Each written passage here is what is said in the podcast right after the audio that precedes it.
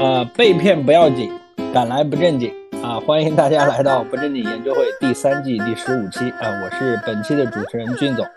Hello，我是郭帅不帅。按照正常来说，第一轮我们改改往常的习惯，就是大家每个人要不先贡献出一个自己被骗的经历，如何？好啊，我先来，我先来。那你先来说说。嗯，听听俊总怎么被骗的，我觉得哎呀太开心了。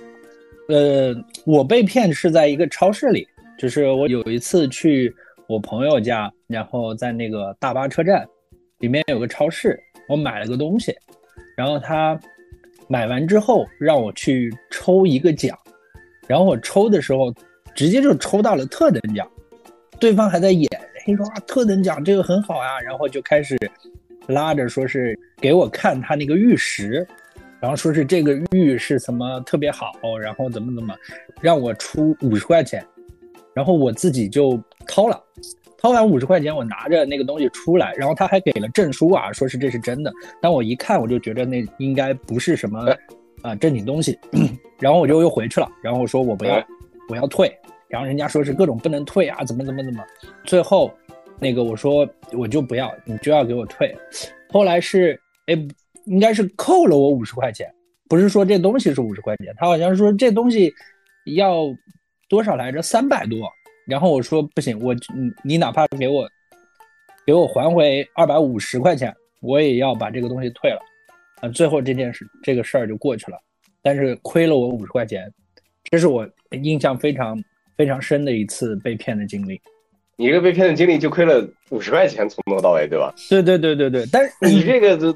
这我觉得都不算被骗，这撑死是五十块钱买个体验而已。对，但是这也是被骗了呀，最终的结果是被骗了嘛，对吧？嗯。好，那这是我的我的经历。那郭帅你来。好，那个哎，麦田要不要先说说？麦田今天是带了两两个故事的，麦田要不要先说一个？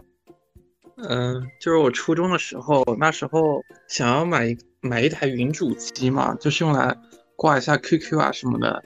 然后当时我看到，呃，有个网站说，只要只要加盟这个网站，然后以后呢就能够无限的用这个云主机了。然后呢，我就花了差不多七十四块钱去买了一下，然后没几天那网站就没了。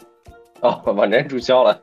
对，你说的这个云主机挂 QQ 就开着电脑不就可以吗？为什么要用用？不是不是，就以前有个 QQ 机器人嘛，能能够聊天的那种。然后就是想买台云主机挂挂一下，然后一直聊的那种。不是，它它有什么用吗？可以，你可以和机器人一起聊天。对啊。所以那个麦田这一次是七十四块钱是吧？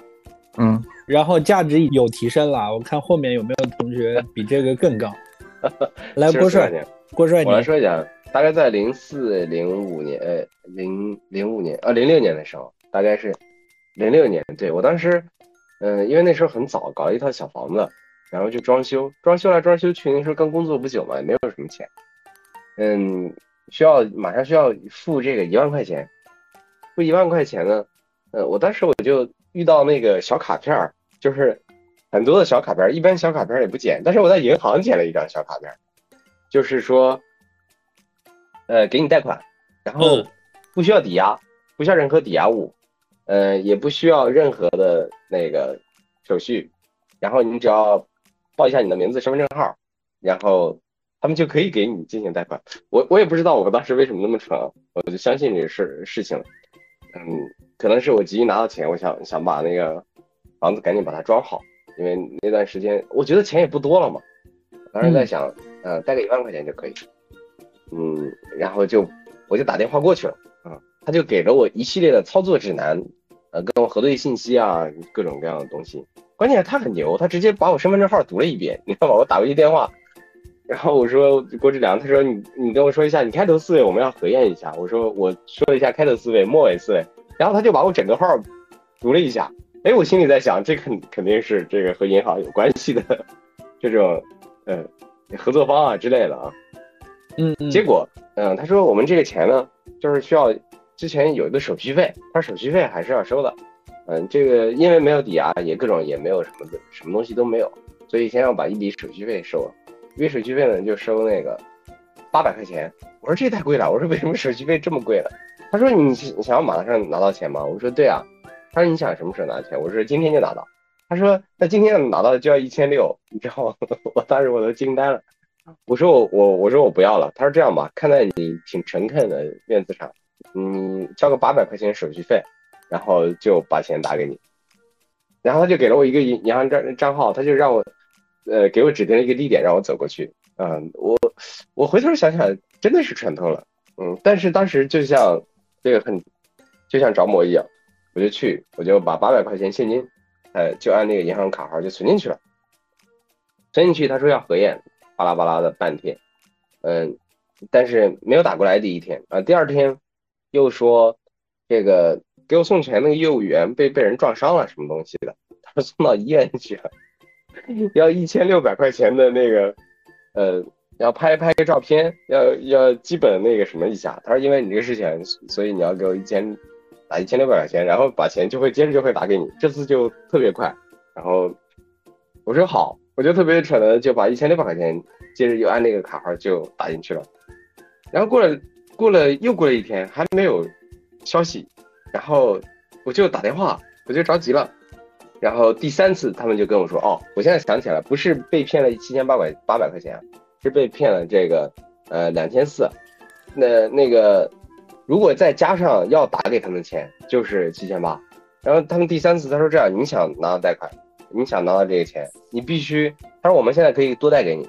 我们想了一下，你也是比较着急，给你三万，但是呢，你必须再给我们打五千四百块钱。”他说这个很必要，我们那个人在医院检查出来了，现在有一些其他的毛病，嗯，这个 各种各样的，嗯，我们也不计较，钱照给你放，但是这个人呢，必须要休养一段时间，误工费乱七八糟的一堆。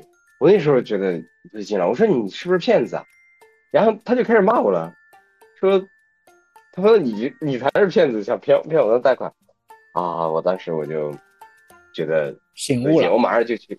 对我马上觉得怎么会这样呢？我就去派出所，和派出所人聊了一会儿天儿，派出所给我核算了，总额两千四百块钱，说这事儿吧，说你等吧，太多了这样的，嗯，你金额也确实也不大，然后就这样，到现在我这钱也没有追回来，但是这个事情就让我一度很，呃，大概有那么一个星期的时间，我觉得已经产生很多的自我怀疑，我怀疑真的怀疑自己的智商。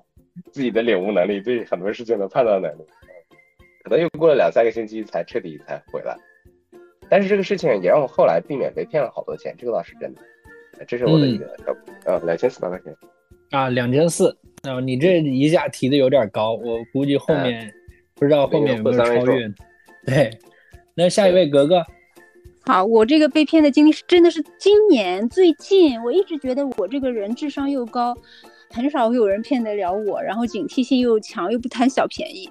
这个事情呢，是因为我收到了一条短信，他说我的积分马上要到期了，因为我确实充了很多，今年用了很多话费，我以为是联通营业厅的。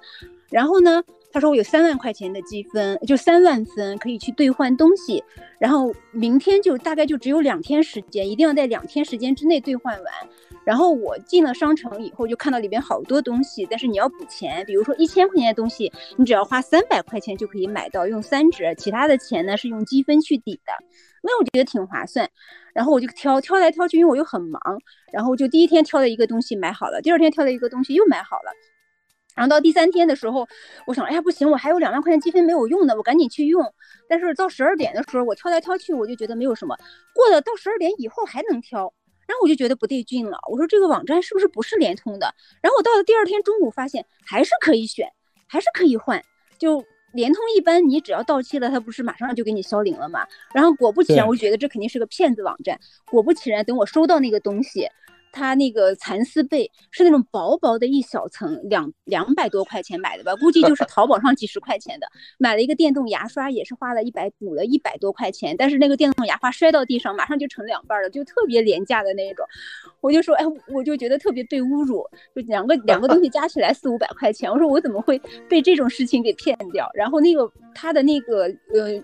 就是发了一个网站，然后你点进去就是一个商城，然后他发消息的是幺零八还是幺零六开头的，也不是幺零零八六，但是就是那一串数字的。当时我就觉得，哦，那我还特别每天很急的，我说我要赶紧把这分数弄掉呀，不然我不就亏了吗？我的分数就被清零了。然后等到第三天他还能换的时候，我就知道我被骗了。然后当时就觉得很生气，不是说被骗钱生气，就觉得自己的智商怎么能被骗呢？这是今年的一件事情。格格气愤的还有一个点，就为什么要骗骗骗钱多一点，对吧？一万那也不是的，骗一分钱就这么四百块钱。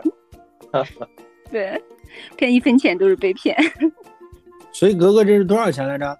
没你的高是吧？没过这样的高。四五百，两个东西，一个被子，一个牙刷，哎，一个电动牙刷。对。好，那那我们听听黄老师，看看这个警官有没有。我刚刚也一直在想，我好像没有在。钱上被骗过，因为我我可能比较在钱上比较保守，就是我也不投不做那种 我不了解的投资，什么股票我从来不炒的。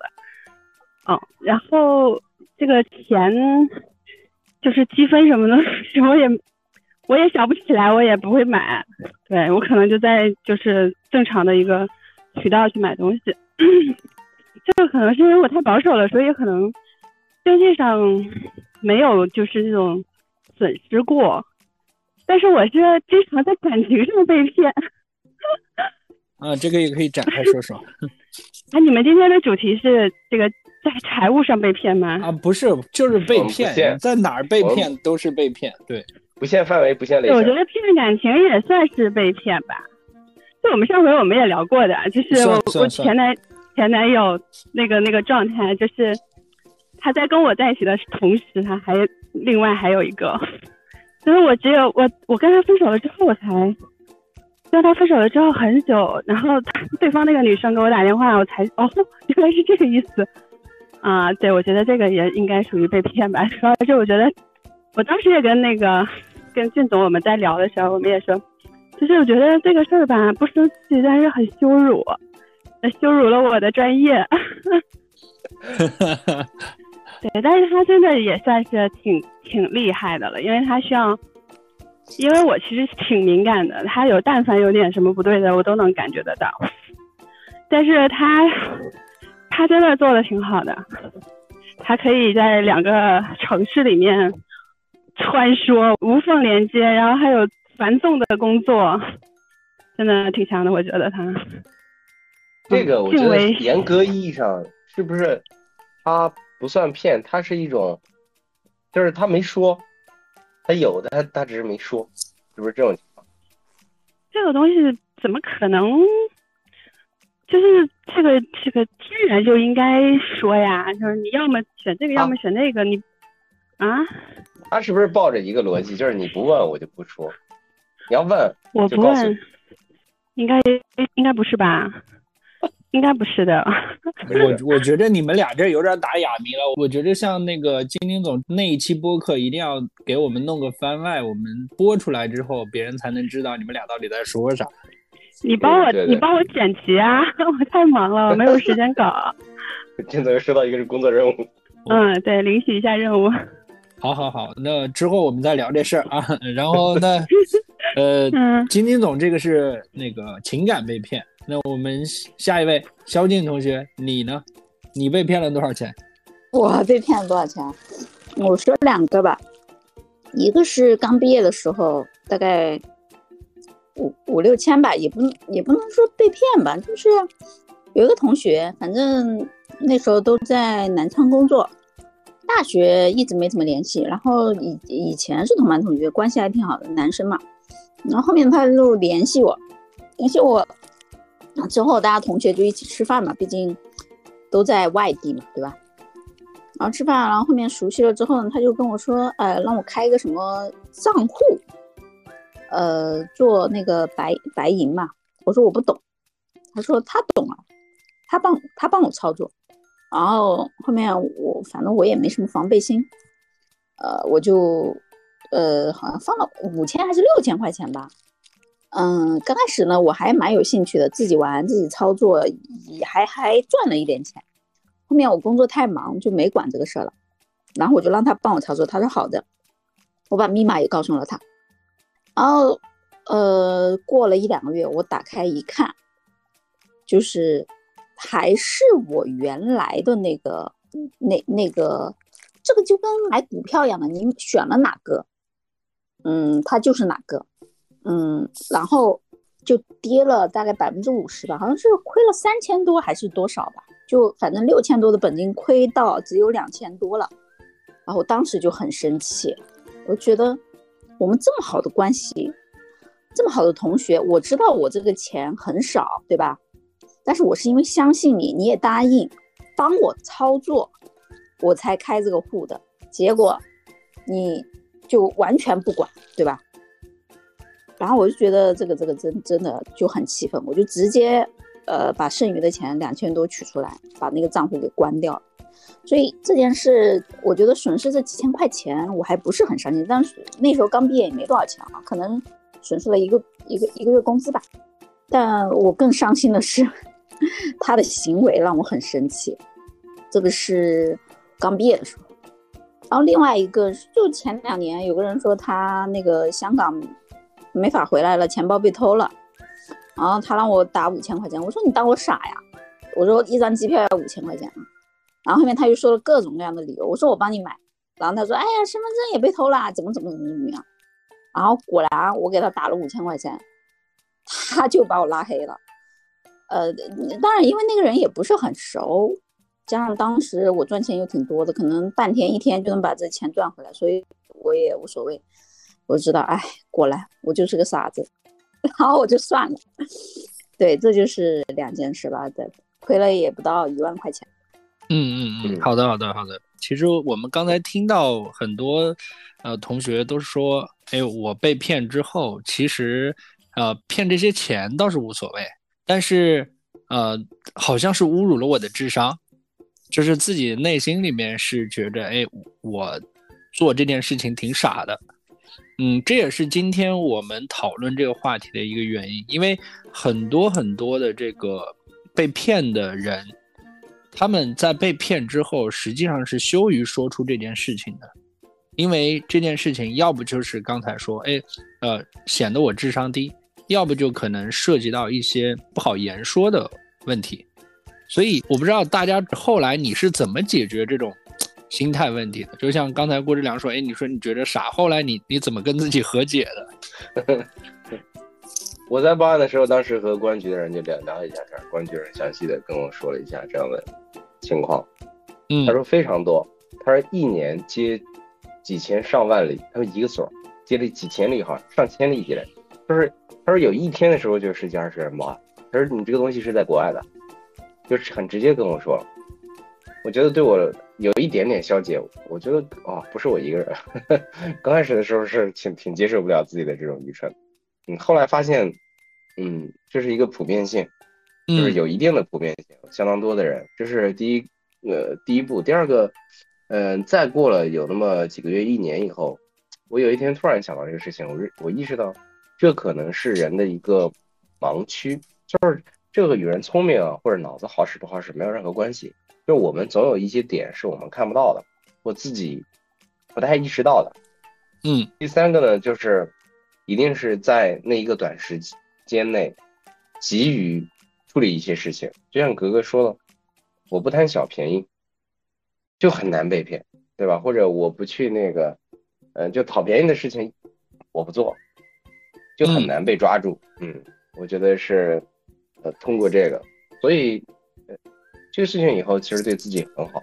嗯，规避了后面规避了许许多多的事情。嗯，在后面一看到类似的情况，就知道是什么样的问题了。呃，我今天我其实还有第二个事情了，第二个骗子。哎，那你就讲讲你那个。嗯嗯，后面说是类似的经历，但是没有被骗成功的事情，对吧？呃，啊，后面呢就是那个什么，大家不是经常有那有遇到那种什么打电话吗？啊啊，小张啊，你来我办公室一下，大家都知道这个事儿，对吧？对对对，标准的骗子套路。我就在直接我在电话里我说，哥们儿可别这样了，你可没意思。我说，嗯嗯啊，我说你，我说你还叫我小什么的？我说你。明显都不知道别人怎么叫我的，我说你这个套路太老旧了。结果那个人你在电话里直接和我还吵了，然后他就挂了。他说你相不相信我去找你卸你一条腿？我说我信。我说我在九楼，你来吧。呃，嗯，呃，嗯，那其他同学有吗？就是要不格格格格，你后来有碰到类似的事情吗？然后你没有被骗，被骗，我经常会遇到一些打电话呀、雷豪啊类似的这种，嗯或者是一些网站呀，就是被骗的这种诈骗电话接到过很多，或者是这种被骗的机会有很多。但是我其实一直是，我我不太相信天下会天上会掉馅饼给我这件事情，我永远都不相信的。所也以就是说，之前你发生那件事情之后，你后来就一直就有了这种提防心，然后没有，是我一直都有提防心的。那件事情为什么被骗？是因为嗯不是天上掉的馅饼，我觉得是因为我消费了，他给我积分，我去等价兑换，所以我才嗯觉得那是不是天上掉馅饼的事情，是我等价兑换的一个事情。但是就是在那样的情况下，我觉得哎被骗是那什么的一件事情。但我觉得啊我想分享一个，很多人可能遇到过这个事情，就是，呃，我不知道大家有没有去买过，都是我我被骗都是很小的事情啊，去买过那种新疆人卖的那种切糕，哦。啊啊，切糕那个就特别重那个，对，对，然后你问他多少钱，他说十块钱，你说哦那给十不是吗？不是，他会说很便宜，然后啊你说那你给我来五，他说五十块钱，你以为是一两或者一斤什么？他你给我来五两，他一刀下去，告诉你十块钱一克，这是五十克。然后，然后那个我我我当时我很小的时候在青海，因为我很小的时候自己西北五省叱咤江湖出出差，然后嗯我说我说我不要这么多，我没有这么多钱。然后他就很凶，你知道吗？然后就这了那了，当时我就很害怕。那后来我还是把钱付了，然后我就很生气，把钱付完以后，我就把那个东西扔掉了，然后就很生气，很生气。然后我觉得那是我第一次经历这种骗骗局，但是我其实后来我就发现，其实我的人生就没有经历过这种被骗呀或者冲突啊。就是第一，我不贪便宜；第二，我不相信世界上会有这种意外之财；第三，就是我看到任何的这种，比如有的人他就会去炒，对吧？但是我看到他凶了，我就把钱给他，然后我就赶紧走了。就我看到任何有冲突，或者是别人有有有有这种脸色，我就会赶紧去躲开，或者是我看到别人打架，我从来不凑热闹，我都是绕三米远给他绕走。嗯，所以我就觉得我其实人生是没有遇到过这种意外呀，或者是被骗呀，或者是有的人就很喜欢冲热闹，或者有的人就很喜欢发跟别人发生冲突。我也从来没有跟别人发生冲突，我觉得这是认怂保平安，是一件很好的事情。对，啊啊啊！那所以你，所以像那个切糕，你是又没吃，还给了钱，对我就给他钱了，然后我很生气，但我也没有跟他吵架，然后我就把它扔了，然后我就走了。不是我的重点是，你花了钱，但是你又没吃，对，那玩意儿好吃不好吃？我不知道，我一口都没吃，我就很生气，那是第一次经历被骗，就好生气，好生气。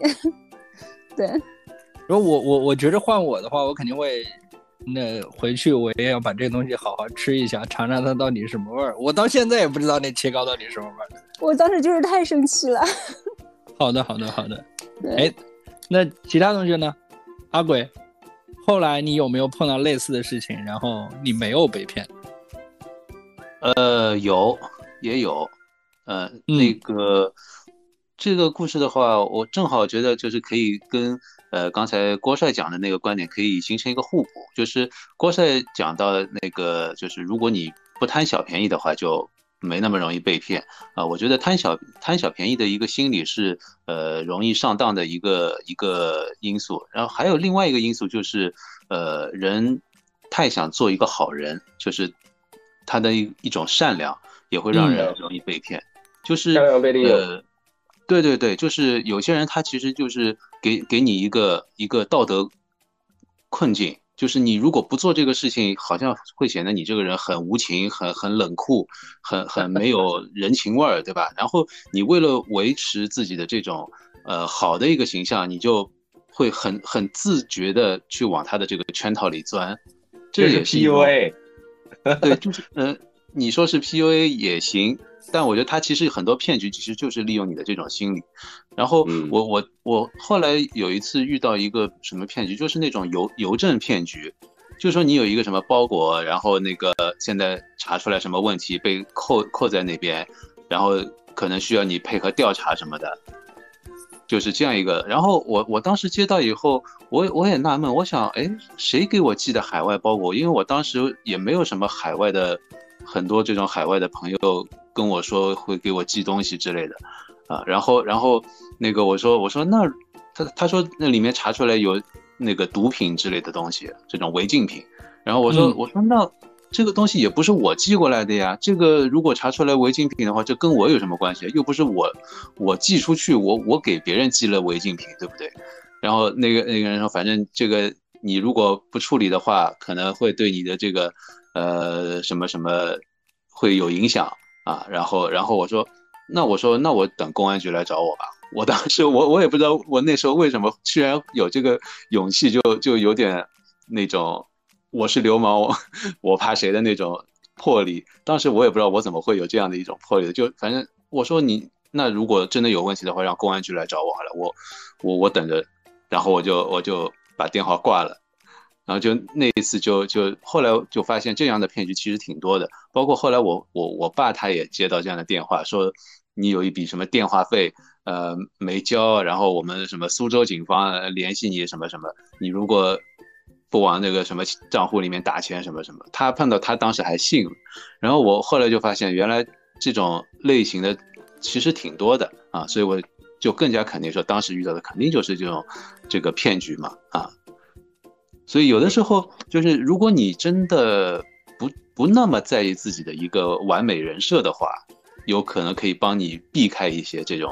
骗局，嗯，其实好多时候我们就是有一些在意的点吧，就包括说刚才说的，觉着自己智商啊，或者是有一些时候像父亲母亲，他们会觉着我没法，我我被骗了，但是不敢在孩子面前说这种情况。嗯，之前我不知道大家有没有看过一个纪录片，还是说是广告片，就是说这种网上诈骗的，说是那个。就是大家都在说怎么会被骗啊，或者怎么怎么的样，但是那个警察呃后来说让那些被骗的人走出来，他们真的看到的就是自己的父母、自己的兄弟姐妹，然后或者是和自己的朋友。其实每个人都有被骗的经历，但是他们不敢说出来。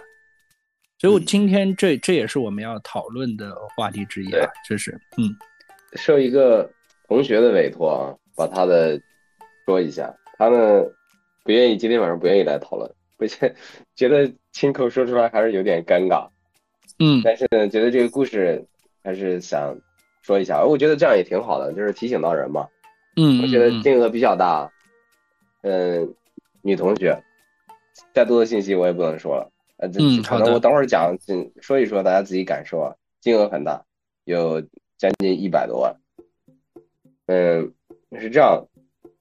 这个同学呢，嗯，就一直在找男朋友，就这几年，就一直在找男朋友。但是呢，这个除了嗯得到的同学以外呢，其他的圈子也没有太好的圈子。就是他那个工作还可以，收入也非常不错，嗯，但是呢，就是圈儿还是有点窄。后来呢，就在这个世纪家园，包括我们现在的这些什么所有的这些，都有注册账号。就在它上面有注册账号是会员，交钱了。刚开始的时候有很多人也有给他发信息啊，什么东西的，他他也都没理。后来他看到有不错的，他也呃给别人发信息。就是注册大概有五六个月，一直有也没有太合适的。但是后来就有一天，他也不知道是怎么回事，就晚上他就看那个世纪佳缘的网站，就有个人说，哎，呃，那个和你聊一聊，嗯，就是系统匹配的，说是，然后。嗯，他就点开那个人，就是照片也挺好的，那个人是在深圳的，说是目前，然后职位也都不错，他就给他回了个信息啊，他说，哎，看你还不错，接着结果他回了信息没几分钟，那个人就马上给就给他回信息了，好像女方给他回个信息，那边就可以给这边回了啊，我不太清楚啊，就是可能是充会员的原因吧，就是问他加个微信啊，可以聊一聊嘛，他感觉都是一线城市的，那应该也可以聊一聊。就加个微信，就加起来聊一聊，然后他就看他的朋友圈啊什么，看起来也比较正常。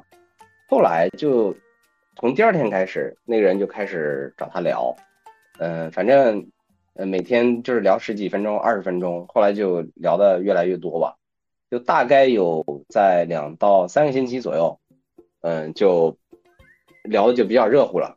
而且这个人，嗯，反正从他的谈吐上，对上海也非常了解，经常也到上海出差，哪哪，反正上海各个地方也都比较熟啊。他说在可能过半年、过多久就要调到上海来，因为这个疫情的原因嘛，有影响嘛。但是后面他也他也希望到上海。哎，那这个女同学觉得，那搞不好还可以一起生活。两个人到后来大概有，嗯，在一个多月的一个月到一个半月左右，就谈的非常好了，就情可以说是情投意合吧。嗯，就是除了每天发信息啊什么，白天就真的是一直经常有空就会发信息，然后晚上就会打电话，打好几个小时的电话，这样子的一个情况。那应该是非常非常熟了。但是中间也发生了一个小情况，就是说。因为他们都是平时都是两个人发照片、打电话、写文字。他有一天，他就那个拨错键了，就那个拨成呃视频了，就拨过去了。打电话的时候，结果对方就挂了。那个男的就把他给挂了。他很好奇，他说：“哎，为什么就挂了？”男的跟他说：“这儿那个信号不太好，就是他待的那个地方，可能就视频比较卡，就是还还是打电话聊天。”他也没有太在意，就一直打电话聊天。嗯，差不多快两个月的时候，那个人说最近自己在做一个项目，就是他因为聊天的时候已经知道他这哥们儿挺有钱的，他一直好奇的问他，他从他的职业判断也不应该有那么有钱，但是那个人反正朋友圈里面全是到这个所有的开销收入啊，整体上看起来那个收入水平一定是在大概在千万级的千万级以上的这个水平，嗯，但是呢，嗯，他的工作呢看起来就像一个。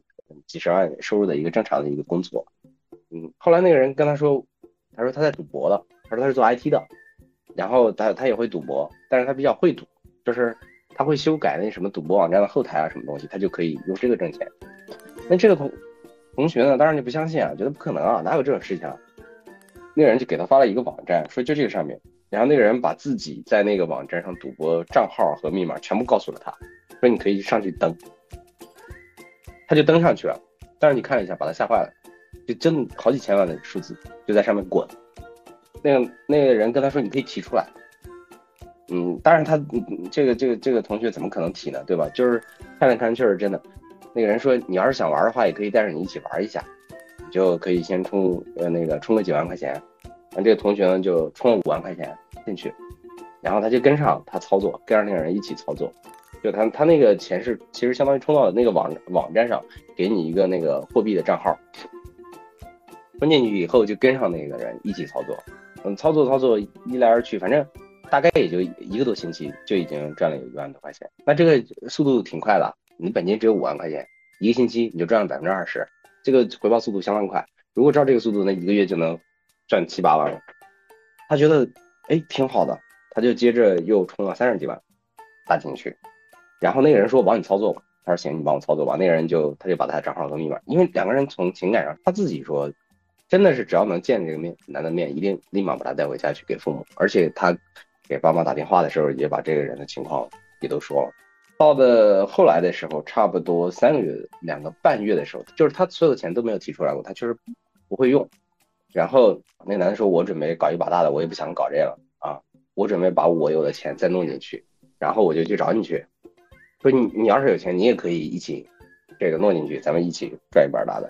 他想了想，他说行啊。他自己嗯，这个同学还是存了不少钱的啊，就又呃打进去大几十万。后来跟一个朋友打了个电话，那朋友又给他打了二十多万，这样大概有一百万冒头，总共这个钱就进去了。进去以后，然后当天晚上。他还盯了一下，当天晚上就涨了三个点还是四个点，就是他的那那个那个那个钱。结果过了第二天中午的时候，他因为白天很忙，中午的时候他突然想起来，他给那个男朋友发信息，男朋友没回他，然后他想了一下，他就上上去看，看到钱还在那儿，他觉得还比较放心。但是到晚上的时候，他觉得是不是提出来一点，嗯，比较放心一点，他就提，发现提不出来。就马上给男男朋友打电话，嗯，男朋友说：“我帮你看一看。”然后就帮他看，说可能有技术故障或者什么东西。又过了一天，马上就联系不上，就把他给吓坏了，就就去报案了。嗯，上海的这个公安局对这个东西好像比较熟。上海的公安局给他的反馈说，你这个东西基本上八成就是在东南亚的。这个事情就发生了以后，他没有跟别人讲过，然后也很郁闷。到现在应该是过来很多劲儿了。他跟主要原因是跟爸妈详细的说了一下这个事情。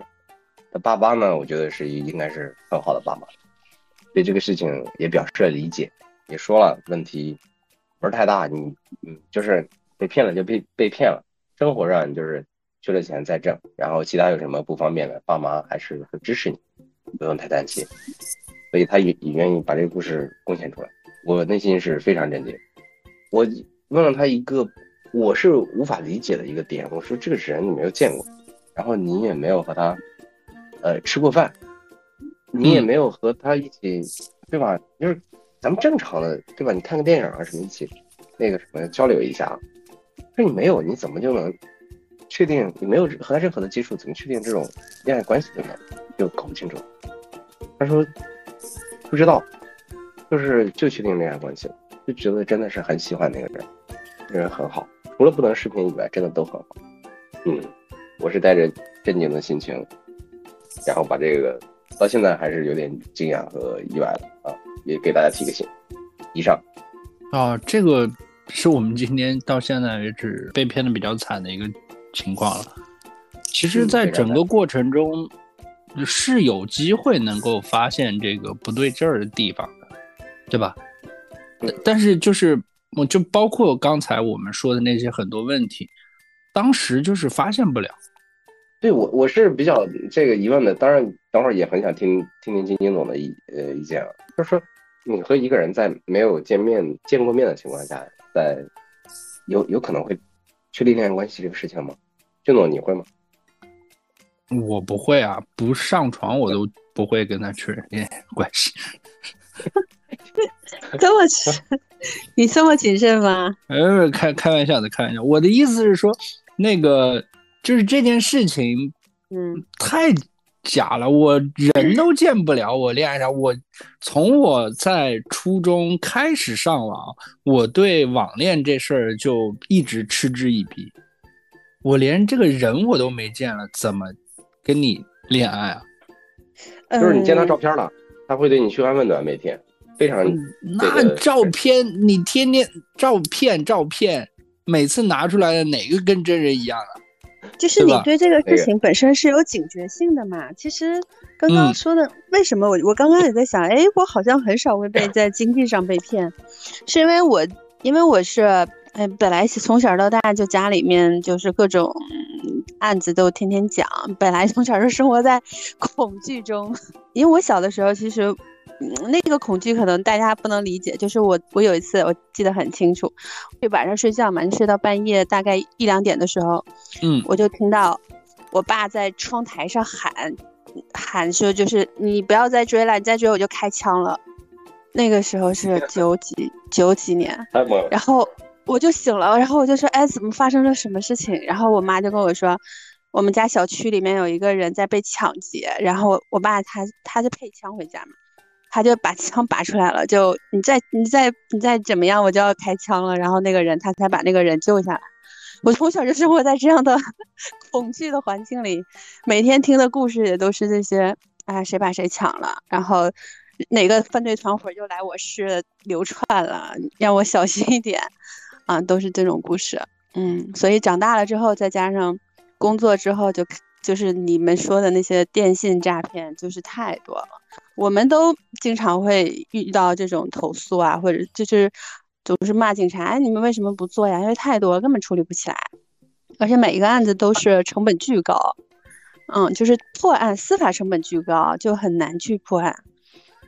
那个金金总，他这种情况，他我我一直很奇怪的是，就是用俊总的话说，连人都没见过，怎么可能？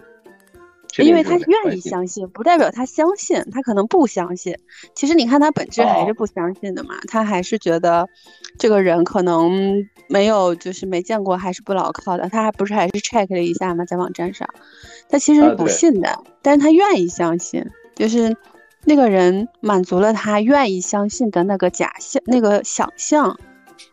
嗯，当他愿意相信的时候，他就会所有的信息提取就会往愿意相信的那个方向去走，而忽视了那些不对的那些信号。对，当他忽视不对的那些信号，其实那些不对的信号也是在随时在提醒他的。对，就比如比如说，哎，怎么这好事就轮到你了啊？这么有钱的男的或者这么这么优质的男生，怎么就轮到你了？那这些不对的信息，他就是被他忽视掉了嘛？嗯嗯嗯嗯，对啊，然后他就提到，他又提到一句话说，他长这么大，从来没有遇到过这么关心自己的人。啊，对呀，那长这么大都没遇到过，说明这种人不存在呀。那怎么就遇到了呢？真的不存在。对，他可能只有在上头短很短的时间内是存在的。那你想这么，咱们不是经常会说一句话吗？就是能真的能跟你聊得来的，没准是人家在向下兼容你啊。对啊，其实有可能。对对，嗯，对对对，对啊。其实这这种关心就是全身心的关心，也那呃，唯一能解释的就是故意的结果。嗯，对，就因为太。太希望这个事儿是真的了，所以就会忽视那些不对的信号。其实任何事情都有不对的信号的。对，那你那你你之前被骗的这个，你发现那个什么信号了吗？你现在回想的话，你忽视的那些，你能说一说吗？嗯，忽视的信号，我觉得我觉得主要问题就是还是在我身上吧，因为嗯，我也不能说就是他真的做的很好。嗯，就是我的主要问题就是我太愿意相信他了，可能还是我太懒了，就不愿意去怀疑他这怀疑他那儿的，觉得太累了。嗯，对，就是太愿意相信一个相信另一半了。但是后来想想看，其实另一半反而是最容易骗自己的人。对，就夫不是也不叫夫妻吧，就是这种亲密关系，就是。嗯，大家就是他在我身上也是有所图的嘛，就是这种亲密关系也是有所图的，所以还是有所应 应该是有所提防，只不过是我当时真的是太懒了，而从小到大也没被这么骗过，就是没被另一就是另外一个亲密关系这么骗过。对，可能那几个都不太，前面那些都不太聪明吧，但是这个是真的聪明，他他的智商应该是在我在我之上的。而且主要是精力很旺盛，他同时可以有两个女朋友，还每一个都照顾得很好。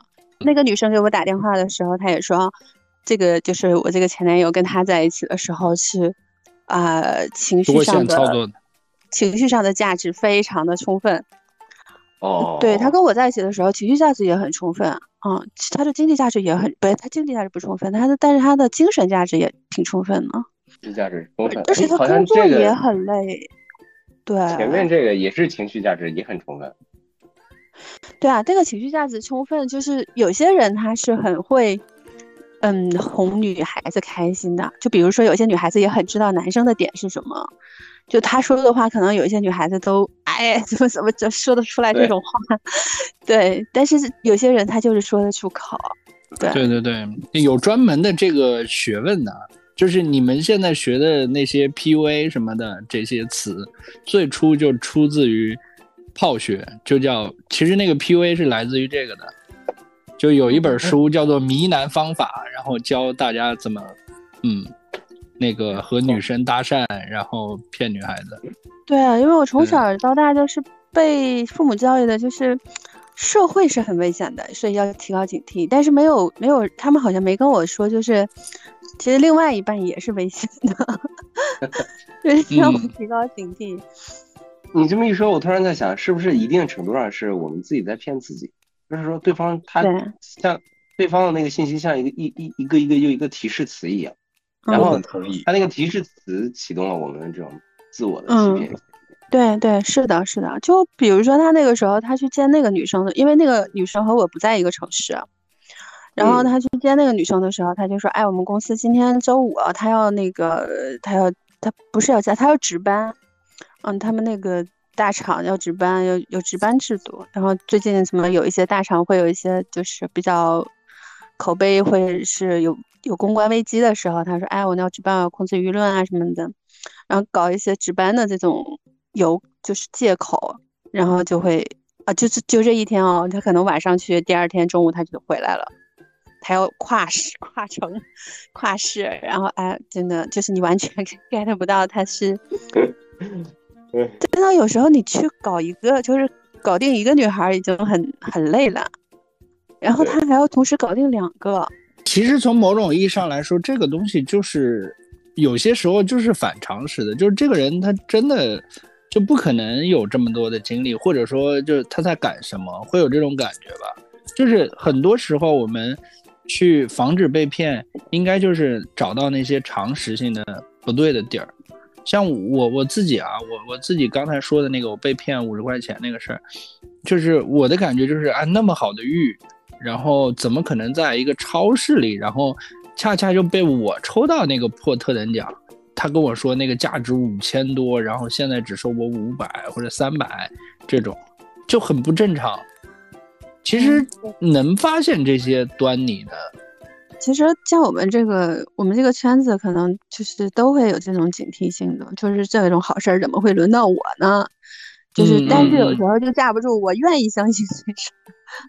对，就好像我的核心的信念，就是在心理学上会有个核心信念这个概念嘛，就是你我的核心信念就是，我觉得我的另外一半不会做这么愚蠢的事情 啊，就就算他做了，也会被我发现。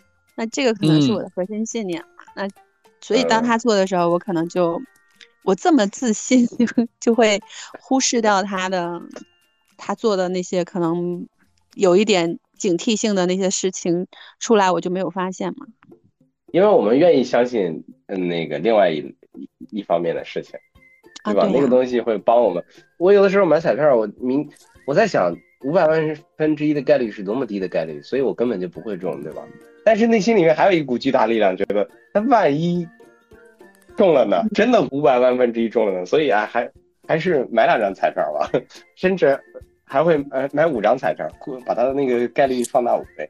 哎，你说起彩票这事儿，我给你分享一个，呃，就是以前大家都在彩票上被骗的事儿啊。就是其实所有人之前可以在手机上买彩票，就是直接去那个互联网买彩票，这个事儿呢。后来为什么国家都给他们关了，不让他们买？是因为这些网站在做一件什么事儿？他们没去跟国家买彩票，你跟他买的那个彩票，他没去跟国家买，他就说我我来给你赔，啊，就是真要你中了，你对着那个号中了，没事儿，我来给你赔。就像三六零啊，或者是那个腾讯啊，因为他们足够大，而彩票这件事情保赚不赔。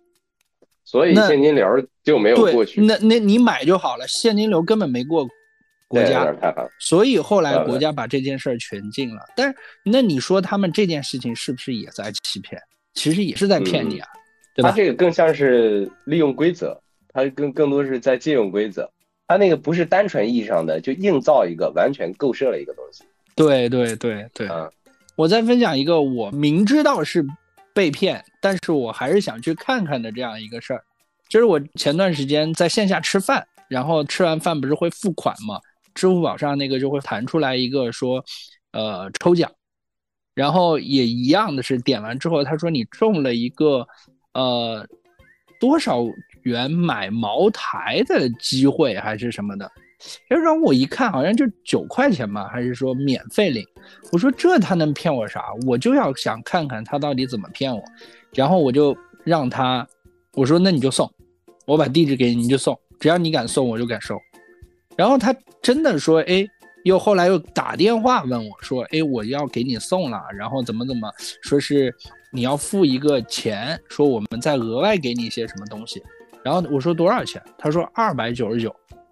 我说二百九十九，这也不多呀，这我就已经到这份儿上了，我就想看看你到底能怎么骗我，因为他说又再送我一箱酒什么的，然后我就给了，我我就说啊好，那你就送吧，然后还是到付，我说那有什么担心的，结果真的顺丰给我送到家里，我过去搬了两箱酒回来，两箱，然后我拆开来看，酒也在，然后茶也在，手表也在。什么都有，然后我每一个都去扫了码，还能在网站上看到他们这个酒的那些乱七八糟的东西，然后原价多少多少。然后我说我靠，这个骗子做的还挺像样的呀。但是那个酒我一分没动，我知道肯定就是酒不好而已，但是他应该也喝不死人，但是我就完全没动，我就送下面垃圾箱了。然后我我我把这事儿后来还分享到知乎上，我说以防后面的人上当受骗。我觉得这个也也挺有意思的，就是那个钱我不在乎嘛，但是我就是想看看他到底怎么玩儿。嗯，这是我我的一个经历。哎，俊总，海王星和那个海哥来了。我觉得他们一定有可以分享的。那海海王星同学，你现在方便说话吗？我，哎呀，很少被骗，主要我太谨慎了。然后对很多 宁可错过不可上当，包括这个这个什么网所谓的网上网上网恋啊什么什么，也是你都没有。本着这个原则，嗯，年轻的时候还去搞搞网恋什么，后面就网上找一找什么的，现在都年纪大了都。都不相信网上的东西，就你说的不不见真人怎么能相信呢？对吧？那你有没有直播打赏？这个见了真人了。直播我很少去看直播，我看直播都是看一些知识性的东西，或者说有趣的东西，我自己感兴趣的东西。就像你说的那，像你们说平常说那种直播打赏那种才艺之类的，对吧？呃，从基本上不看的，没空看。然后就是刚才那个。郭总说的那个那个一个女孩被网恋被骗的那个事情，对吧？我觉得，啊，如果这个事情如果发生在三四年前、五年前，我觉得可能还是比较有大的概率。但是这两年的话，这种这种套路已经是很很经典的套路了。哎呀，所以嘛，经典经典套路依然有用啊！你说说有多可怕？我觉得还是就是那个人的人性的问题，人性。人性就是一个贪婪恐惧，嗯，不能贪婪，不能恐惧。反正有的时候我觉得有一个很奇怪的事情，就是最早啊，我们家里面有人被骗过，但是那个骗术是最最经典、最经典、最古老的那种骗术，就是说给给上了年纪的人打电话说你这个卡怎么怎么有什么问题啊，然后你要到这个 ATM 机上干嘛干嘛，对吧？然后那个时候国家还没有那么重视这个电信诈骗不像现在是很严很严格，管得很严。那时候就是基本上就是出了事情，当然也说是追不回来的，就是成本成本很高，也没办法帮你去追的。然后还好这些，反正那时候卡上的钱也不多，然后卡上的钱也不算少，反正，但是呢，他转账金额有限额嘛，然后骗个五万块钱他就封顶了。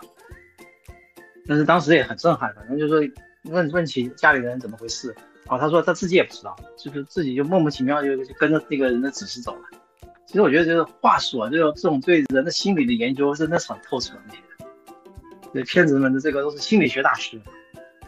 像一种，就是我自己感觉有的时候，我比如我去买个东西什么的，有的时候也是有这种状态，就是本来我从理性上讲，我是不会去掏钱买这个东西的，我觉得这个不划算的，或者是觉得不合适，我不应该买的。但是有时候就进入了一种似乎被啊被叫什么被催眠了。或者什么那种半梦半醒那种状态一样的，就是顺着人家的这个话，这个话就去下单了，就去买了，也会有这种状态。就是这个人的关键还是个人的一个意志力和这个辨识能力、清醒能力，就是你能不能及时清醒过来。所以你想，一个人只要一生不受骗是很难的，但是就是说不要上大大的当，还是就是不要贪婪，不要贪婪，然后不要对有那种。太美好的事情降到你头上的时候，要保持一份清醒。嗯，好的好的，感谢海王星。哎，那我们海哥，你有没有被骗过？然后分享一下吧。呃，我我有我有各种各样的，就是是因为这样的。第一个，我我收集古玩嘛，古玩这个东西叫万商之王啊。古玩古玩这个东西呢，对古玩的东西本身就是一个充满了各种各样的骗术的一个。一个东西啊，你知道现在因为这个微信，呃，就是就是说这个这个电子支付起来以后，其实很多东西反而好玩的东西没有了。就是现在你很多东西，比如说这个网线上直播，都有人直接直播带你去逛异地的这个古玩市场，什么之类的这些东西，就是这也是一种芯片吧。但是实际上和当年我们在那个古玩市场上面玩的那些套路，那真的是这个不可同日而语啊。那个时候。古玩这个东西，从，呃，比如说上海有一个，我不知道大家知不知道，有个城隍庙城隍庙里面有个地方叫藏宝楼，呃，你们正常去的时候，比如说周六周日在五楼有一个集市，就是摆地摊的那种集市，然后呢，下面是下面是店，但是实际上早晨起来开市以前，凌晨那个阶段，那个地方呢有一个鬼市，就是所有的古玩贩文物贩子，把这个跟潘家园似的，是吗？哎，跟潘家园差不多，大约在早晨四五点钟开始。然后呢，就是文物贩子从下面各个地方淘淘来的这些古玩，他们会先在下面摆一个摆一个鬼市，然后呢，在那个地方去这个等于说圈内人先交易一波，然后呢，等到你白天来到地摊上看到的，那就已经是等于经过这个圈内人筛选。那么下面的这些门店的这些店老板，实际上很多进货就是是早晨四五点钟，在在楼底下进货，然后拿到这个门店里面去卖。所以这里面是有个这样的圈子，然后古玩这个这个行业里面水可是深了，就是各种各样的，经常我们的时候，比如说找个，我们还觉得就只是小朋友帮帮人家看看，这个就不敢说是鉴定啊，只是帮别人去看看到老头家里面去一看，一个老头给你说的这个，这个这个热血沸腾的说这件是怎么回事，那件什么怎么回事，这个什么姻缘，那个什么机缘。结果就以我这样的水平，我都能看出来，这满屋子就没有一样真的东西。但是老头有可能多少钱是吧？对，老头已经上百万花下去了。天呐。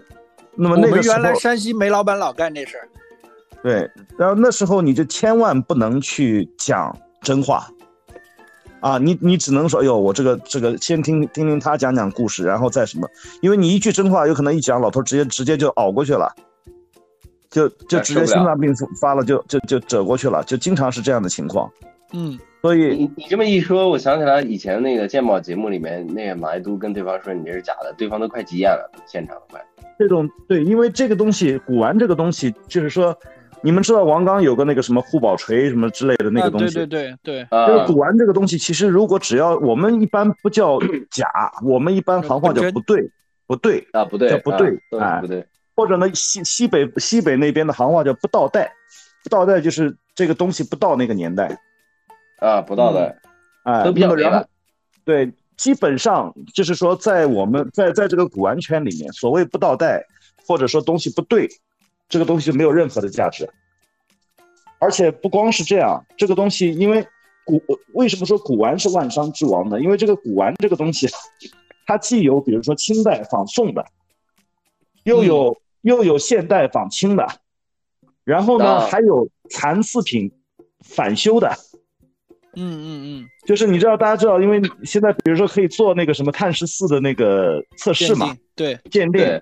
然后呢，我们在行业里面一般看看瓷器，主要是看底。那你想，比如说那个凌晨四五点钟，这个你你能看清楚一个瓷器的这个这个整个的全貌？那光光线肯定是非常昏暗的嘛。那么你你有的时候你一个不小心，这个碗本来上面是有豁口的，或者有冲线的，然后呢，它有一些办法，它把它比如说抛光，然后重新烧过，或者是用一些很很很很仔细的用一些树脂或者什么东西补一下，那你看不出来，就这走一个眼，这个价格至少去百分之八十，就这样。嗯，所以所以这个东西呢，里面就花样就很多，然后呢，我这个在这个里面。呃，我自己被骗的一次是这样，就是有一个江西的文物贩子，然后呢，这个这个人呢，我叫小叫什么来着，我忘了。然后呢，就这个每次第一次、第二次给我带过一两件真东西，然后呢，确实东西不错，然后我还找人去鉴定了一下，东西是东西是没什么问题的。结果呢，后来呢，就每次反正他都是在在那个小破旅馆里面，然后就就跟我说这个抠抠缩缩的。然后它的这个东西呢，整个价格就就明显低于行价，明显低于行价，然后就就那个什么，这个反正是还是比较有吸引力了。然后就每次来他就会先给我打个电话，说哎呀，这个这个到我这儿来看看啊，然后然后反正我就过去。结果呢，他每次都有各种各样的故事。结果有一次呢，我就到他那儿去，这个正好他他说是他的一个什么人的一个什么货。结果打开来一看，清康熙的一个笔筒，嗯，那个那个笔筒差不多有将近二十公分的那个直径，很大的一个笔筒。基本上如果上拍的话，这个应该是在十万左右吧，在那个时候啊，这个是二零零五年左右。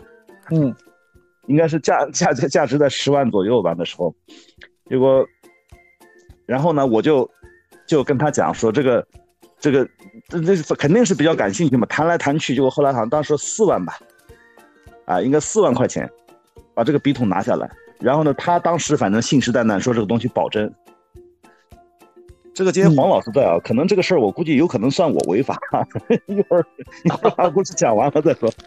结果回来以后就越看越不对，因为他那种那种地方都是像那种，他们这些文物贩子住的都是像以前就是那种这个就是南市区那个小小巷子里面那种，你知道像那种，呃，就就有点像那个叫什么，就是像贫民窟一样的那种地方的那个小小破旅馆，四面透的那种小破旅馆。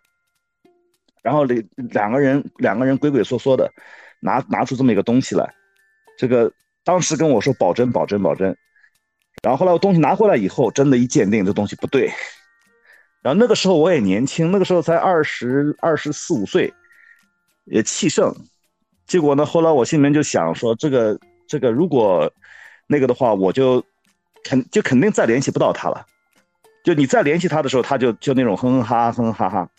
然后那时候呢年轻，我就这个玩了个花样，就先跟他讲说，哎，我说这东西不错，啊，我我回来越看越越喜欢，你看有没有其他东西？然后他哎，他慢慢的调调他，他忽然就有有兴趣了，然后他跟我说，哎，又有这个又有那个，结果后来那天我说我说你多带几样过来吧，然后他那天应该带了可能有二三十件吧，二三十件大大小小的东西。然后呢，就还在那个小旅馆里面，就就约好去见。结果那次我就带了 带了两个手下，嗯，那时候刚到公司里面，刚当那个那时候刚当销售经理，带了两个手下一块到那儿去，就把他给堵上了。我说东西上次东西不对，那你说那你说这东西这个这个这个怎么办啊？然后他说。一开始他不不承认，他不肯承认不对嘛？我说那没问题，那我说我我现我现在接着你到那个什么去，啊？他说这个事儿不能不能这么弄。然后后来，呃，我说你这样吧，这个我也我也不那个，你就比如四万，你退我三万好。然后这些人是三万他也拿不出来，然后就这个反正扯来扯去，到后来说这样，这个让不是让他带了几十件东西过来吗？我就我们当时就说，把这几十件东西我们先拿走，等你把三万块三万块拿来，到时候我我把我把这个这所有这东西再还给你。嗯嗯嗯。后来那天晚上，那天晚上我们正在喝酒的时候，接到小东门派出所 一个一个警官给我们打电话，说说这个说你们在这个事情是不是是不是有点什么纠纷啊？说说说说那个人好像想想想想找我们。呃，我们说没问题啊，说我们真真的怎么样？结果等到我们真的到那个派出所去，想跟他面对面解决问题的时候，结果那个人又跑掉了。就那个人自己去，等于相当相当于到那儿报了个案，想找，因为他有我的手机号码嘛，想找我。但等我们真的过去的时候，那个人又跑掉了。他所以就是，哎，他实际上他也不敢最终和我面对面。嗯。但这个这件事情就变成就是，实际上我我这个玩法是违规的，就是在在古玩行业里面是，这个这个这个很是很丢人的啊，就是，对对对，是的是的，从古玩行里面你眼力不行，你这个这个这个打眼就是应该打眼，也没有什么保真，也没有什么保真这回事儿，啊，对，哎，所以我正好想问个问题，就是我们要返回来定义一下什么叫做被骗，因为刚才我其实听到了说。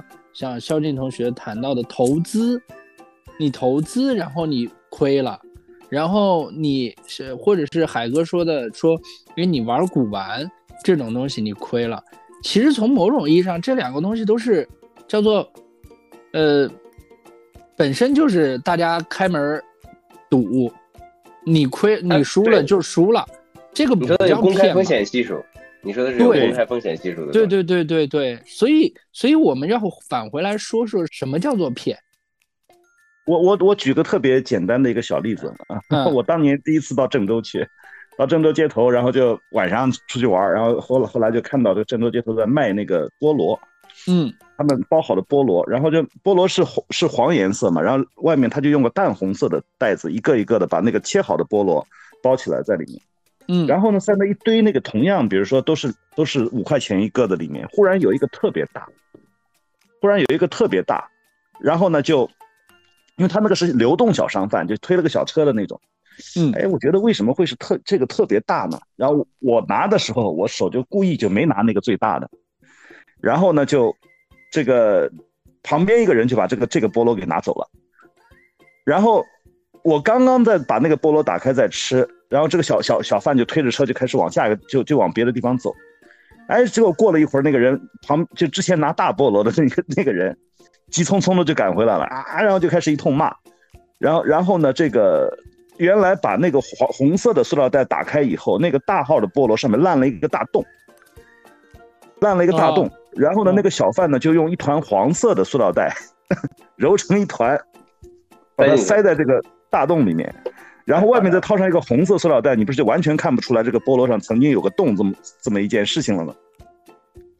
然后就这两个人就开始在郑州的街头两个人大吵，然后呢那个小贩就说说我又没骗你，这件事情不是我骗你，是你自己要拿那个菠萝的，我没跟你说那个不是烂的吧，是你自己拿的那个菠萝，所以这这比如像这件事情就。我我因为这件事情我印象很深，觉得很好玩啊！这么多年下来，你们觉得像这样的事算骗吗？算，我觉得算。其实我觉着不算小骗。现在不是，就是很多事情，就是说这件事情可能说明明白白的摆在这儿，就是我什么也没干，你自己非要弄，然后我我也没说谎话，那你为什么会觉得我是骗呢？呃，但是他这个刑法上的诈骗的含义是以什么什么样的打着什么什么样的名义，然后去干了另外一件事儿，这个叫诈骗。对，所以那个骗的本意就是你本来是这个 A 的意思，但是你其实是干了 B 的事儿。嗯，你看他他卖菠萝，对他卖菠萝其实。我们一般按照常识来说，卖的都是新鲜的好的水果，对吧？但是他卖的是一个有烂掉的一个一个水果，然后他明知道这个是烂掉的，而且他还故意用塑料袋去堵那个洞，这其实就已经是有这个骗的这个动机在里面。要不然他为什么要去堵那个洞呢？他如果说我是无意识的，对吧？我卖了一个烂的水果，我不知道有这个洞，他不可能去堵啊。所以我觉得他这个还算是骗的，尽管他没有让你去买这个东西，是你自己选的，但是他的这个行为已经是有骗的成分在里面。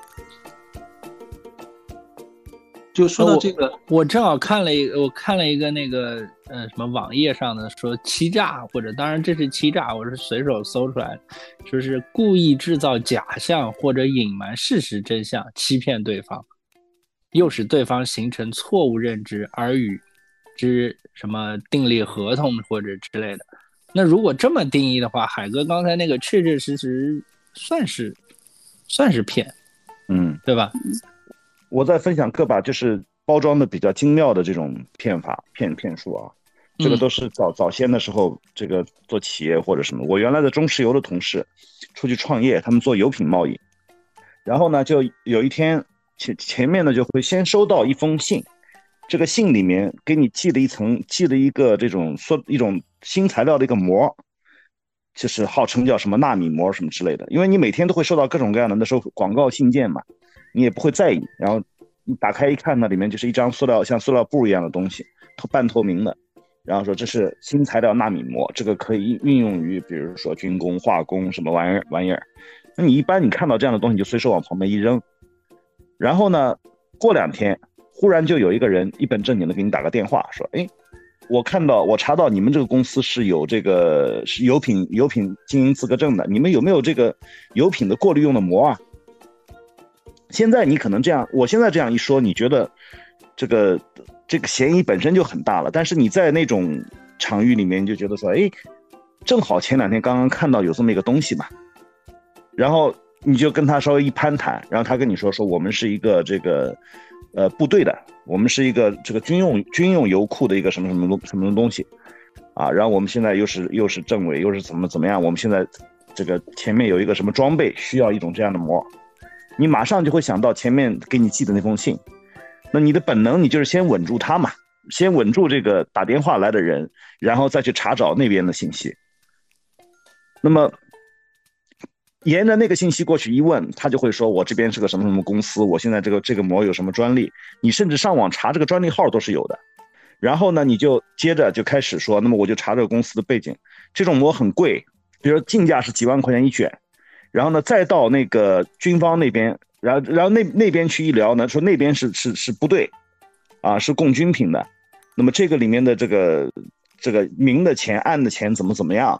然后就是就是里面的好处费是多少钱？这个东西，比如说从几万一下子这个利润可以做到十几万，利润非常高。那这时候你就开始动心了，但是你还是会想各种办法去查证，比如说到军队那边去去看看那个什么，你也你也进不了他的营房嘛，但是你看那个部队也是在那个地方的。甚至你能看到的那个人也是从里面出来的，然后你真的去这个开始跟他们去谈了，你本来的想法觉得他骗最多也就是骗你这点好处费吧，对。然后事实上，事实上他是怎么骗你呢？他是忽然给你一张订单，就是忽然给忽然用那个那个假冒军队的那个方方那个那个单位给你一个什么订单，这一张订单金额很大，比如上百万，但这张订单上面是有处罚条款的。就是你，比如说你在几天之内如果交不了货，那就要罚款，怎么怎么样？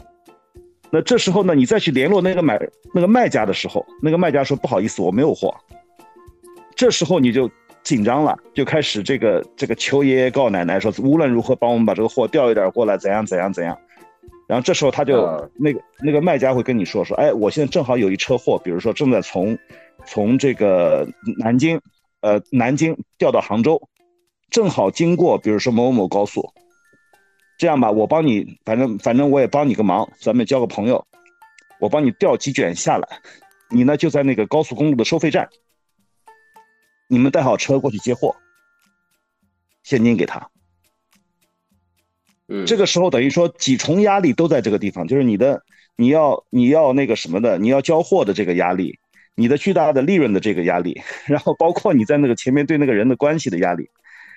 等你把这个鸡卷货拿拿到拿到搬到你自己车上，钱一付，前面的所有这些人全部失踪。然后你到那个军营去，那个军营也不会跟你，他也不会承认他有任何的，就说那个人可能就是个路人或者是个什么，跟他也没有任何的关系。等于整个这一盘棋全部凭空凭空消失。哦，这个 简直了，这是团伙诈骗呀！这个就是为了骗。这个是是设计相对算比较比较巧妙的，然后呢，你比如说我个人碰到过这样的这个出租房子，你比如你有房子出租给别人嘛，然后某一天忽然给你来个电话，有一个人说，说哎，你那个你你是不是有房有房子？这个几号几零几室？你你你是房东吧？我的房客在那听，就是我的房客给我打电话的时候，房客就很紧张了，就说说说好像是这个电业局过来查这个电路。说不知道是出了什么情况，然后呢，就过来一个人很凶，说我们是这个电业局过来查电路的，你们偷电。说到底是你你是你房主偷电还是你房客偷电？我说这个东西不可能存在这样的情况的呀。然后他说我们不管，反正我们拍了照片，我们我们那个什么这个取证都已经取好了，什么什么之类的。说这个这个我们罚款，我按照按照我们的这个规定的话，罚款比如说罚两万。这时候因为你是在电话这一头嘛，他现在就跟你说，他说这个这个一反正把整个的铺陈的都很都很像真的，但是呢，他会在后面给你留个口子。那像比如像我还算比较碰到的骗子比较多的嘛，就当我听到他留那个口子可以私聊的时候。那我知道是假的了。我哎，我就意识到问题了。我就意识到问题了。那这时候呢，其实你特别简单。你说，哎呀，这个事儿没关系。你先告诉我，你是你是哪个供电所的？而我不是供电所的，我们是巡查组的。啊，嗯，那那这个事儿就就更更有几分的这个，就更有几分。我说这样没关系。我说这边嘛，反正我说我说公安供电所那边我都有朋友的。那个供电所的供电所所的张所，我说我很熟的。我说要不然这样吧，我说你也不用说一万两万了，你那罚单该罚罚好，反正我也不我也不是马上付你钱嘛。嗯，对吧？你罚单你该开开好，然后呢，我说我明天，我说你是哪个巡查组的，我到时候我让老张来请你吃顿饭。啊，所以你这是用魔法打败了魔法是吧？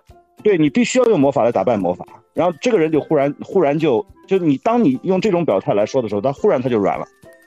啊，他就他就说啊，那这个事情嘛，都是自己人嘛，就是这个事儿也不是要，因为因为对他来说，这个成本就太高了，就是要继续骗你下去的成本会非常高，因为他开始担心担心那个什么了，这时候你就进一步套他，哎呀，我说其实也没关系的，你要是不愿意觉得不方便，那这样你你稍微等一下，我我让他们先，我让张所先从电那个那个供电所先先派个人先上来，马上到你这边来，先接着你，我说正好今天我有空，中午一块吃饭吧。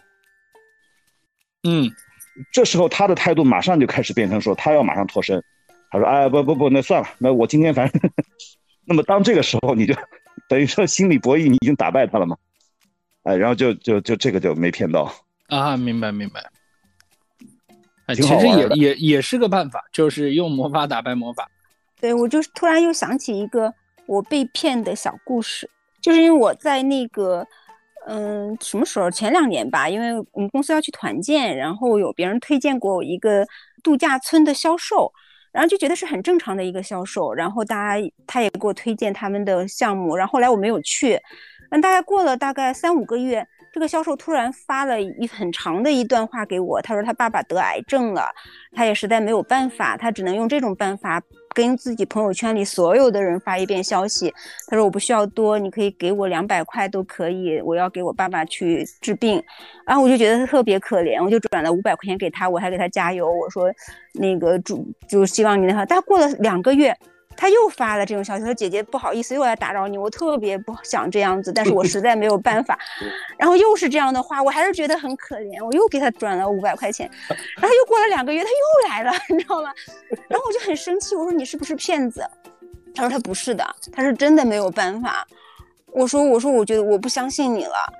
他说他真的不是骗子，但是当时我就觉得他肯定是骗子，但是我又很犹豫，他到底是骗子还是真的很可怜？但是我后来就发现。那个，我我那是我那次就转了他两百块钱，我说这是最后一次转你钱，然后我也把你拉黑了，我说你以后也再不要给我发消息了，我就把他拉黑。但是在拉黑的时候，我就觉得他是不是真的是骗子呢，还是真的有有有困难，我就很纠结。但后来我又发现，我朋友圈里别人给我推过一个大师，他说这个大师是很灵的，但是这个大师每每一个月都发消息化缘，我就觉得大师是不是也是骗子？也 是骗子。其实其实你这样是很危险的。其实，其实这种就是就是，当你跟这个骗子处于长期的这样的关系当中，然后你说我给你两百块钱去结束，实际上这种一般结束不了的。就是我就给他拉黑了呀，我就给他拉黑了呀。哎，你是一般像这样的时候，你必须要上一把锁，就是说你要要结束的时候，你必须要有一个关键性的一个方式。比如他说他他家里面生病，你说这样吧，你要要要帮你个忙嘛，正好我认识一个大医生，对吧？是是哪个地方的？嗯，我帮你去看一下。就你一定要一下子封死。我帮你联系医院，你可以到医院看一下。啊，对，没错，没错，没错。对。然后，因为这种这种连续性的这种诈骗，因为很你大家知道很多杀杀猪盘嘛，就是很多都是这个女孩子被越越套越深，从有从跟你小到大，从小到大，从一些小的，比如说聊天里面的暧昧，到有你的照片，到什么。到开始赌球什么，我身边好几个人碰到过这种这种杀猪盘，我我也真的醉了。质量刚才分享的那个东西就是这个。对，因为那个人他是原来跟你有过工作对接的一个很正常的人，然后呢，他平常也不跟你聊天，就是隔两个月过来说一下这个事情，然后你就觉得，哎呀，他能拉下面子去给。嗯，就是因为我我是是看到这种事情，我都觉得我我宁可相信他有，但是他一而再再而三，我就觉得，我说你为什么没有手吗？我说你每天在这儿乞讨，你不能去赚钱吗？然后，然后我觉得他应该是骗子，对的。这这种这种骗子还是比较讲道理的。嗯，他每次就说你给我两百也可以，一百也可以。哎，最大的有一个，我再我再多说一句。我们在国外，我们在国外待过的这些朋友很多都有这样的经历，就是你在国外的时候，你的家人会忽然，因为因为有时差嘛，就这他会他们这帮人会专门赶在你这个凌晨，就是说，嗯，赶在比如在德国的凌晨，然后往你父母的手机上忽然发一个消息，就是说说你儿子在我这儿，或者你儿子出出交通事故了，说你马上打钱过来，说说因为他现在在在德国的医院里面紧急抢救。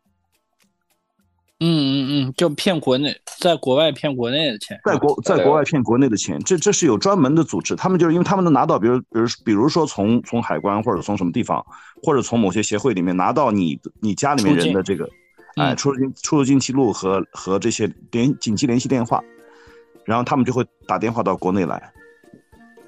我我是我在德国的时候，身边几乎所有的人家里面都接到过这样的电话，然后然后这种这种被骗的这个概率很高。那边在凌晨，你这你你想你家里面两个小时接不到你的电话，他说你在路边被撞了，说现在我要送他去医院，这个需要你马上打钱，这种就很容易那个什么，嗯，这而且现在连语音都能模仿，甚至说，呃，就是你妈妈的语音或者是你的声音都可以被 AI 模仿了给你打过去，对。所以，所以你老人在家里面，尤其是说，比如说我们我们是外地到上海来，老人在在家里面的，在在老家的，或者是你在这个我们出了国，老人在国内的这种，就是你一定要随时帮他们更新这个病毒包，就是要要把把把各种各样的骗术给他们做一下预案，嗯，然后这样的话让他们不要紧张，嗯，是一个很好的方法。哎，郭帅，你刚才要说谁？说什么？刚有一个同学，刚有一个。杨同学给我发了一个，我在群里面艾特一下大家嘛。刚有人给我发了一个不好意思的经历，嗯，没骗多少钱，但是有点小尴尬。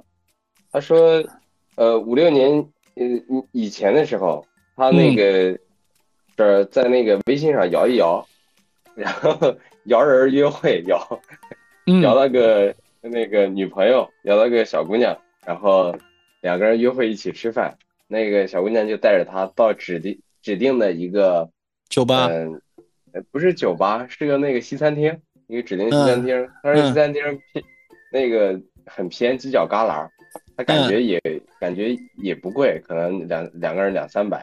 结果那一顿饭吃了四千多，啊，就碰到那个饭托酒托了。呃，他说这个算不算特别蠢的，在这个被骗里面算是最蠢的吗？问我，我说不算，我这个不算。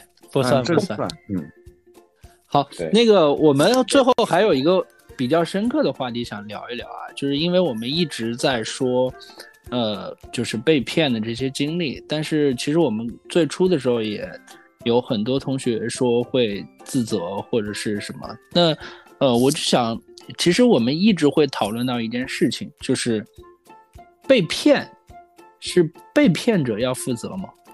或者受害者是有责任的吗？之前因为一直也有什么受害者有罪还是受害者无罪的争辩，我不知道对于大家来说是一个呃什么样的想法。这个这个就好像说说女孩子这个被性骚扰，然后说是因为她穿的太暴露，是吧？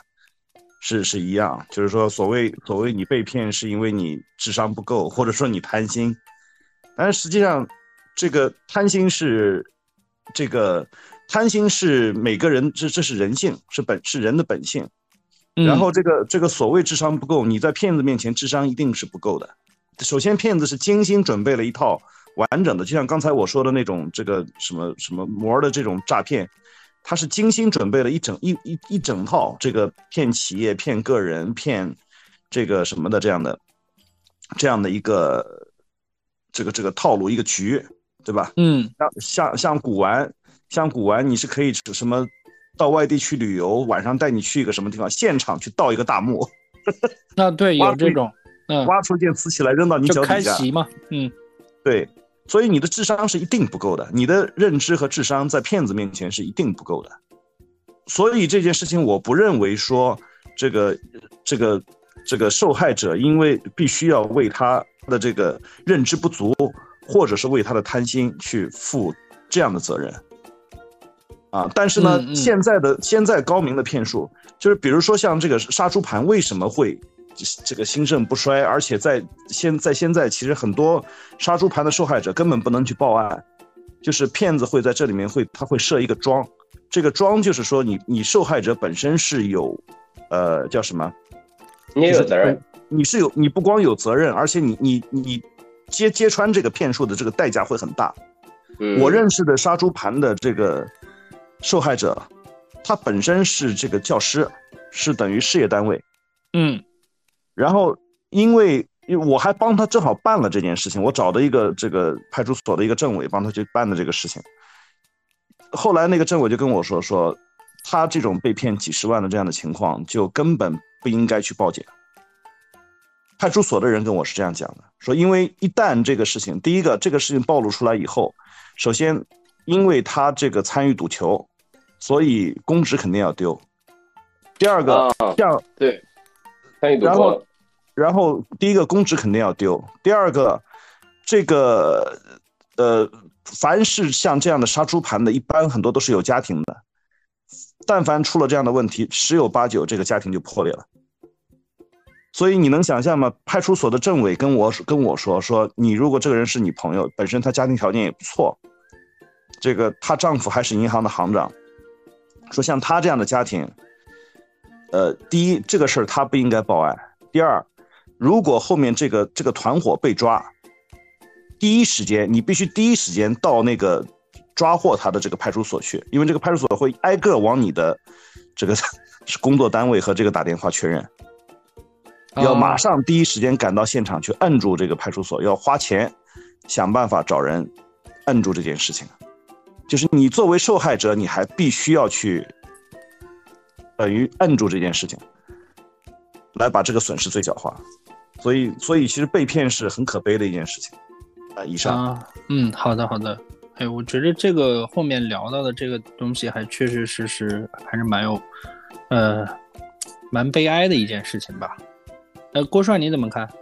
我刚才是有一个感感觉是什么呢？就是说每一个骗术的背后，其实都有对人的，呃，一方面是我们的弱点嘛，一定是抓了我们的某一个弱点，就是骗子的这些信息，它形成在一定程度上、一定的时间和一定的空间内，对这个被骗的人，它形成了一个类似于信息茧房的一样的一样的东西，它把这个人包起来了，所以人在被裹在当中的时候。就容易失去判断力。我们刚才提到的杀猪盘啊，或者是就是路上遇到捡钱包，前面有个人丢了个钱包，你把它捡起来，前面人马上会和你一起分钱，然后又上来一个同伙，也都是若干个人把你包裹在这个场景内了。这个时候，一个人呃面对被包裹起来这样一个场景的时候，我们原有的那种判断体系和判断能力也会变弱。我觉得这是一个，就是一个客观上的一个。呃，怎么说呢？叫欺骗检房吧。啊，你遇到过捡钱包？对，捡钱包这个是一个古老的骗术，这是一个，那个格格说都给你。嗯，第二种情况是，嗯，他在欺骗你的时候，他抓住了某个人的点。我刚才在想，杀猪盘的这种设计，确实是它的这种模式，其实不适用于所有的女性，呃，可能也不适用于所有的男性。但是呢，那可能一百个人里面有十个人是适合的。我觉得一定程度上，他们也是在铺概率，就是这个电话打完不行，我就打那个电话；加这个微信不行，我就加那个微信。通过这个概率网，我最后能筛选出来那些适合的。所以说，被欺骗的人有一定的这个特质是适合他的这一个类型的。嗯，所以当这个欺骗的骗术和适合的被欺骗的人搭到一起的时候，就容易产生这种情况。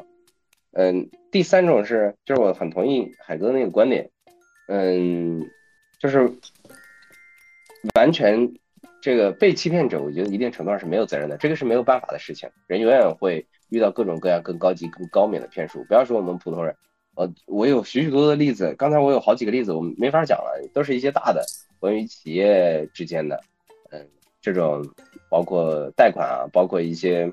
呃，到某些地方投资啊，遇到了一些比较大的一个那些骗局，嗯，那个一是由一些更大的呃信息网所构成的，所以说我觉得人力是有限的。但是我意识到一点啊，咱们刚才交流的时候，就是嗯，非常高的、非常高透明的这种信息互通，其实是有助于把这样的事情来击穿的。如果遇到这样的事情的时候，呃，有特别好的朋友或者。呃，闺蜜也行，发小也行，或者其他相信的老师也行，呃，愿意把一些比较，呃，自认为隐私的事情去交流一下，沟通一下这个事情的时候，很多的事情就，呃，迎刃而解了，或者就不再是个事情了。嗯，刚才看到了一点以上。嗯，好的，好的。呃，那好，我们时间也快两个小时了，我们现在进入到咱们例行的总结启发环节，然后我们每一个今天聊过的同学，我们都总结一下今天自己获得的收获。啊，那我们从海哥开始吧，聊一聊你今天的启发。其实我觉得这个信息化是。这个信息化也带来了很多这个新的骗或者被骗的机会啊，然后这个数字化和信息化本身是是是大量的减少了这个社会上这些这个阴暗面的这样的一些机会。总体来说，呃，我是我是这样看的。所以我们现在因为身身边不带现金，然后我们的这个这个电子支付所有的流程可以追溯，这个东西本身让以前一些传统的骗术这个失去了生存的空间。然后这个其实。这是个好事儿，但有的时候觉得这个世界的多样性少了一些，没那么好玩了。哎，今天这个话题很有意思啊，然后也也也也学到了不少东西，谢谢大家。嗯，以上。嗯，好的，感谢海哥。其实海哥刚才提供的案例里面，我们也学到了很多东西啊。嗯，好，那下一位格格。Hello，我今天就是听到了很多。这种原来没有想到的，就是我今天第一次听到身边的人有人被杀猪盘，我觉得这个是让自己要提高警惕，对吧？作为我们女性，不要被杀猪盘。对，还有包括我觉得情感片的这些话题，让我也觉得啊，以后也要提高警惕。但是我们现在女生都说了，对的，骗我感情可以，不能骗我钱。也没有，就是觉得要更好，因为我本身是一个很警惕的人，在未来的人生里面要更提高警惕，各方面提高警惕，不要被骗。OK，好，以上。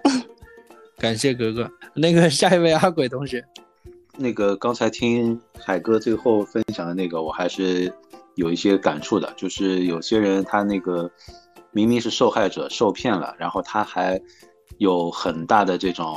就是如果他要去报案的话，他还要承担很大的一个成本，一一个损失，就真的是挺悲哀的一个事情。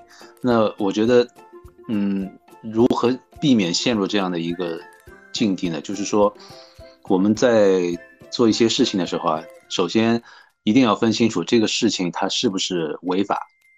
就如果说它是违法的话，那自己一定要有一心里面要有一个警钟，就是说这件事儿它会让我有。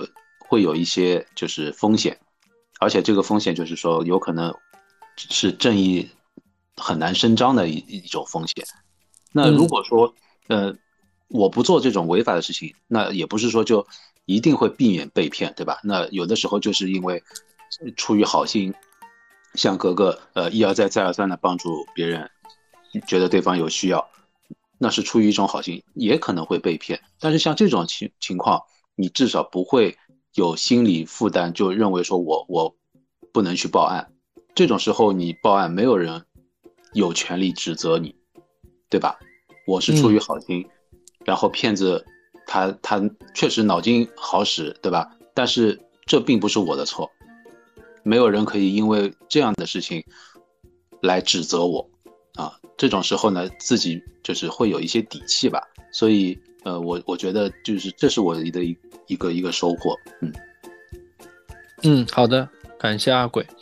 那那下一位金金总，我觉得被骗这事儿是不太能避免的，嗯，对，就是尽量少被骗吧，你就完全不会被骗是不太现实的，因为它并不是说我们提高警惕，然后以及或者是说我们不占便宜，对，有时候这个。骗子他精心设置的这个陷阱，嗯，就是就是还是很精巧的。这个就像猎人和猎物之间的关系，就别人给你把陷阱都给你挖好了，就很难就想跑出去。嗯，对啊，有各种人性，就为什么这么这么人类的历史这么长时间了，骗从来没有消失过，那人性没消失过，人人性没有改变过啊。嗯。是的，而且这个事儿还是人类独有的技能。你看，三体人最害怕的就是这件事儿，嗯，对吧？嗯，应该应该也不是灵长类，也就不叫灵长类，就是哺乳动物，好像也不是只有人有，好像也有什么其他动物也是可以的。嗯，他们被骗过追追捕啊什么的都是可以，就是嗯。但是这个东西就是还是要怎么说呢？就是尽量与钱相关的所有的事情都尽量多想一道，嗯，多想一道总是没错的。那个晶晶总，刚才格格已经说了，那个可以骗感情，不能骗钱，所以说那个被骗感情，呃，也也也可以接受啊。感情也不能骗。开玩笑。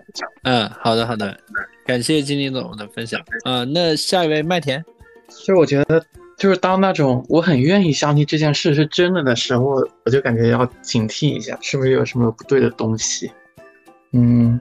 然后就是，如果如果遇到别人骗我，那我就在想，刚才直接说，那你报警吧，也是也是个方法。只要警察叔叔真正到场了，也就解决一大部分的事情，对吧？嗯，我还在想，你们知不知道奥施康定这件事啊？什么什么事情？就就是说，好像它就是一个镇痛药嘛，以前就是一个镇痛药，然后然后它的宣传是它。不会让人上瘾，然后结果它是让人上瘾的，然后就很多人上瘾的这件事。啊，你说像类似于这种药品，然后他们呃就是卖出来之后有副作用是吧？对，这种算是欺骗吗？其实现在我们好像又回到了一个定义问题了。对，这个我们可能后面可以再讨论讨论，好吧？嗯，好，那海王星同学。嗯，今天听你们讲了很多故事，觉得很受启发。特别是海哥讲的那个最后讲的那个故事，真的是 很震撼。就就说这些吧。呃，那郭帅，嗯，来来来，你上上价值。我上价值，没没有价值上。我我今天有挺多的感受的。我意识到被骗这个事情，它不是个个例，是一个有普遍性的。嗯，骗子一定程度上是无处不在的。另外一个角度上，人性永远有弱点，所以咱们每个人被骗可能是一个必然，呃，或者是大骗，或者是小骗吧。那么，如果一定要被骗的话，那说明是我们人生经历之一吧。呃，所有的经历都是一种体验，我觉得可能我们的每个人生都需要一种这样的体验。这个体验它和别的体验它不太一样，它也比较特殊。它既让我们看到我们的局限性和不足之处，嗯，它另外一方面呢又没有。经常，它不会给我们造成很多肉体啊，很多具体的伤害，对吧？嗯，但是可以启发我们很多的思考。我我甚至我现在这么这么想，如果在没有巨大这个金钱损失的前提下，许许多多的人可能我们都被骗一次或者两次，对于提升我们的智慧、磨砺我们的心态，让我们变得更成熟，是有很大帮助的。呃，以上。嗯，好的好的，嗯，那我最后也嗯说一下我的想法吧。其实今天聊这个话题，呃，我们在招募的时候就说了，生活不易，保持警惕。